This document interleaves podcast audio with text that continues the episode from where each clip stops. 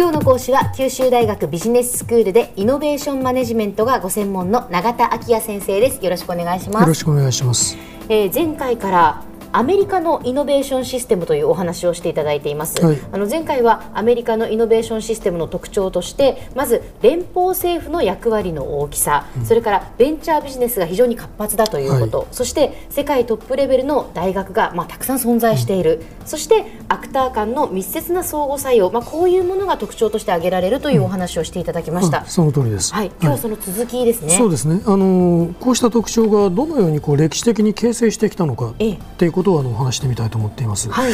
でもあのご存知のようにですねこう米国、まあ、アメリカ合衆国っていう、まあ、連邦共和国というのはですね、ええ、どこに起源があるかというとまずアメリカ大陸が発見されて、はい、まあ、ヨーロッパ諸国から植民地化がどんどんこう進められていって、え、まあ、1776年にイギリスの植民地が独立宣言をしたということにまでまあ遡るわけですね。はい、1789年に合衆国憲法が発行あのしているわけですが、この頃までの時期を植民地時代なんていうふうに言ってるわけです。よくまああのアメリカの文化的社会的な、まあ、気風といいますかエイトスといいますかそういうものを表現するときにフロンティアスピリッツという言葉が使われますね、私はこのちょっと薄っぺらな表現で嫌いなんですけれど なんかこう植民地支配をこう一足飛びに美化してしまうようなところがあると思ってるんですが、まあ、それを批判はしばらくとしても、こう新しいことを成した人をこう認めるという価値観が、まああのアメリカのこうエイトスを形成しているということは確かだと思いますね。でこの点はですねあの合衆国憲法の中で知的財産権が根拠づけられているということにあの端的に伺われています、うん、憲法に知的財産権が根拠を持っているわけです、はいはい、それからその後のあの経緯ですけれども1861年から65年までの間南北戦争が戦われたわけです、はい、この戦争の結果は、まあ、原因となってもう一つ重要な制度が制定されるんですね、うん、あの南北戦争っていうのはこの農産物の自由貿易主義を唱える南部とそれから工業化を目指して保護主義を訴える北部が戦うわけですね。で結果はあの北部が勝利するわけですけれどもその後この工業が大規模化していって、うん、資本がどんどん集中していって設備投資が行き過ぎて1873年に強行に直面するわけです。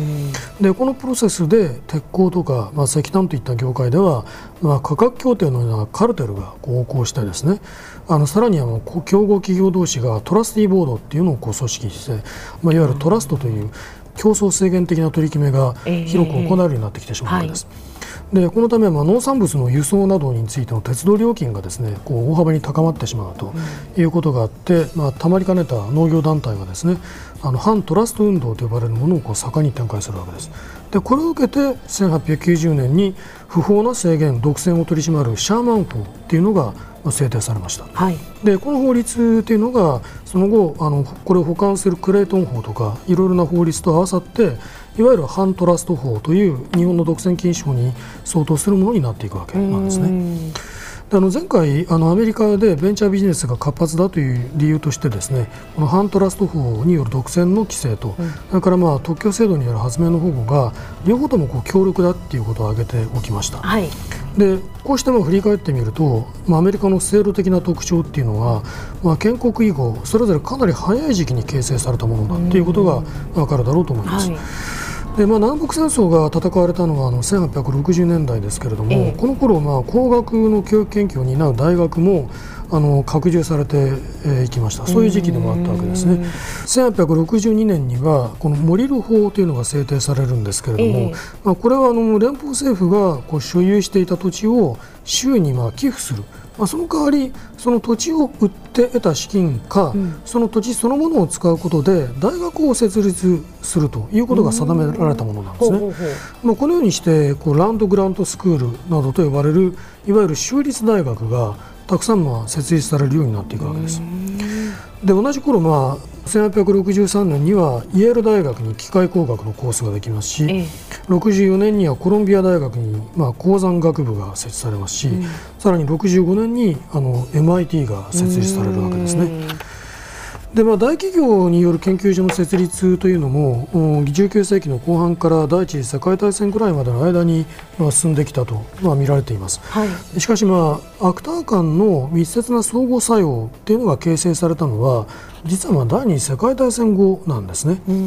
この一つの重要な契機になったのは、はい、の MIT の工学部長だったバンネバー・ブッシュという人によってもたらされているんです。はい。このブッシュはですねあの第二次世界大戦中に原子爆弾を開発してしまったマンハッタン計画のような、まあ、そういう軍事研究にこう科学者を動員していくプログラムを担当してたんですけれども、この大統領のあの当時の諮問に答える過程で、まあ、政策立案を行っていったその内容が1945年に科学限りなきフロンティアというレポートにまとめられることになるわけです。はい、でこのレポートの中でですね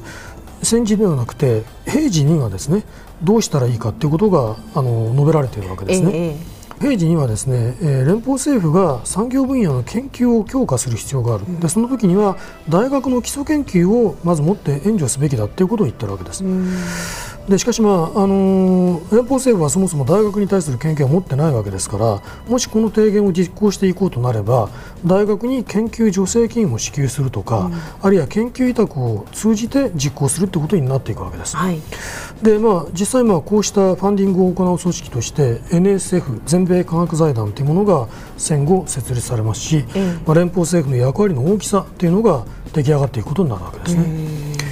まあ、その後のアメリカの特徴的な会議政策はこのアクター間の相互作用をますます強化する方向に向かったと思いますけれどもブッシュレポートの政策基礎にあるリニアモデル的な考え方は実はあのダーパ方式にもバイドル法にもですねかなり反映されていると私は見ています。では先生今日のまとめをお願いします、はい。まあ、あのアメリカのイノベーションシステムを担うアクターというのは第一次世界大戦頃までに形成されたんですがこのアクター間の密接な相互作用が形成されたのは第二次世界大戦以後のことであるということを申し上げてきました。はい。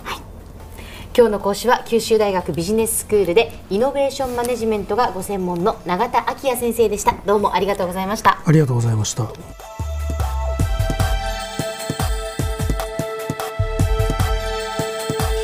九州大学ビジネススクールでは現在平成27年度4月入学生の願書受付を行っています。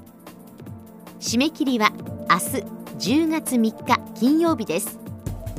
詳しくは九州大学ビジネススクールのホームページをご覧ください。ビビックモーニングビジネススクール。お相手は小浜もとこでした。